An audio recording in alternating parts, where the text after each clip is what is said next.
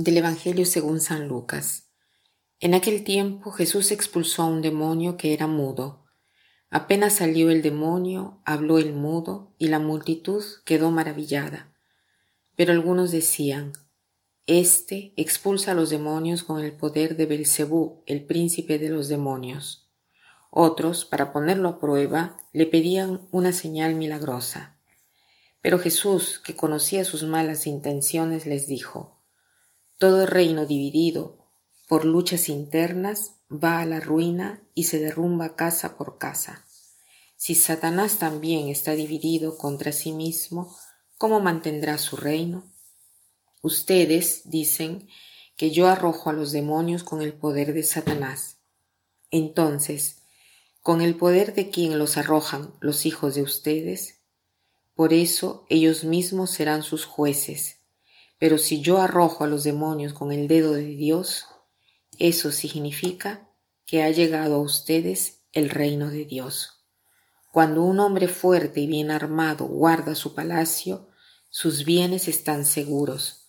Pero si otro más fuerte lo asalta y lo vence, entonces le quita las armas en que confiaba y después dispone de sus bienes. El que no está conmigo está contra mí, y el que no recoge conmigo desparrama. Este es un evangelio muy importante, sobre todo en este tiempo de cuaresma, porque se habla de las potencias del mal. Y al tiempo de Jesús, Él ha debido enfrentar la oposición de sus compatriotas que no siempre han creído fácilmente en la identidad de Jesús como aquel que venía para obrar en nombre de Dios.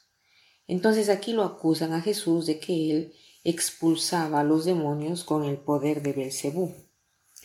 Jesús hace ver lo absurdo de esto porque dice, si yo expulsase los demonios a nombre del jefe de los demonios, quiere decir que el demonio está dividido, porque quiere decir que Belcebú, el jefe de los demonios, trabaja contra los mismos demonios que quieren destruir al hombre. No tiene sentido porque el reino de Satanás no resistiría más, y Jesús hace ver que su reino está presente en el mundo, porque el mal en el mundo lo vemos todos, y lo vemos ahora como lo han visto seguramente en aquel tiempo los compatriotas de Jesús. Pero entonces Jesús hace una afirmación muy bonita porque dice, si yo arrojo a los demonios con el dedo de Dios, eso significa que ha llegado a ustedes el reino de Dios.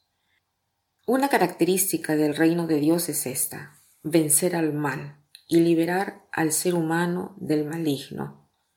Es eso lo que Jesús ha venido a hacer, liberarnos, liberarnos de la esclavitud del mal.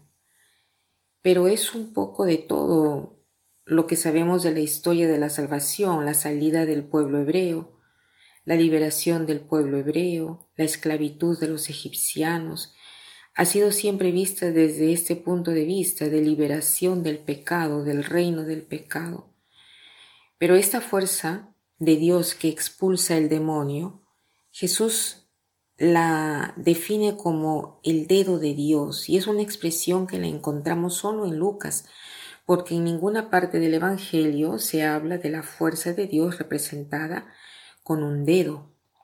Si nos acordamos en el Antiguo Testamento siempre con eh, eh, eh, hay un lenguaje antropomórfico, ¿no? Cuando se habla de la potencia de Dios dándole un casi un cuerpo humano. Se habla de la mano potente y el brazo extendido con la cual él obra sus prodigios, ¿no? Aquí no está ni la mano ni el brazo, se habla solo de un dedo. ¿Por qué? A mí me hace pensar dos cosas. En primer lugar, el dedo. ¿Cuál es la fuerza que tiene un dedo? La ligera presión. Cuando, por ejemplo, nosotros tenemos una hormiga en la mano, hacemos una ligera presión con el dedo y la hormiga muere porque la matamos. Entonces, esto nos da la impresión de la desproporción entre la fuerza de Dios y la potencia del mal. Todo el mal que nosotros vemos en el mundo, que es tanto, en comparación con la potencia de Dios es como esta pequeña hormiga a la cual se le aplasta con una ligera presión del dedo de Dios. Esta es una imagen para hacernos ver cuán grande es la potencia de Dios en comparación a la potencia del mal. Y la imagen del dedo es una imagen delicada. El toque que da un dedo puede ser delicado, pero jamás comparado con una bofetada o un, o un empujón o un puñetazo. Es solo el pequeño toque del dedo, como la potencia de Dios eh, no se percibe visiblemente como se percibe la potencia del mal que es violenta, que se ve. En cambio, la potencia de Dios, del bien, del amor, del Espíritu Santo, es como este toque delicado, casi escondido, casi que no se percibe, pero en su delicadeza tiene toda la energía de la grandeza de la omnipotencia de Dios.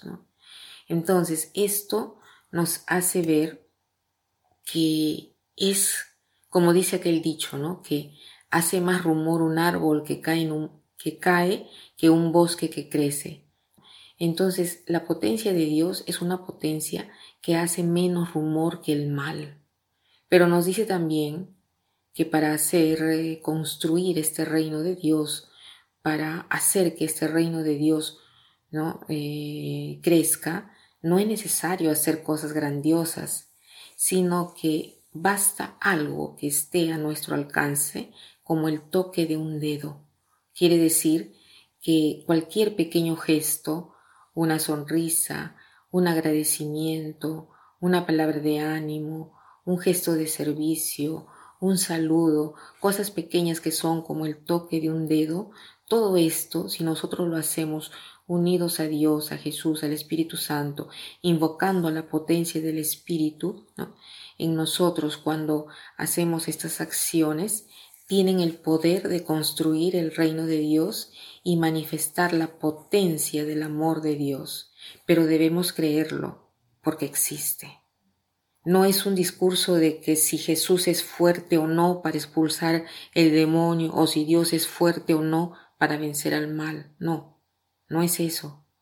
Si nosotros creemos que esa potencia de Dios se puede manifestar a través de nuestros pequeños servicios, a través de nuestros gestos de amor, que pueden ser como unas gotas en un océano, son en cambio fragmentos en los cuales se manifiesta la potencia de Dios. Hoy quisiera que hagamos multiplicar estos gestos de amor para que este reino de amor pueda crecer y vencer el reino de Satanás. Que pasen un buen día.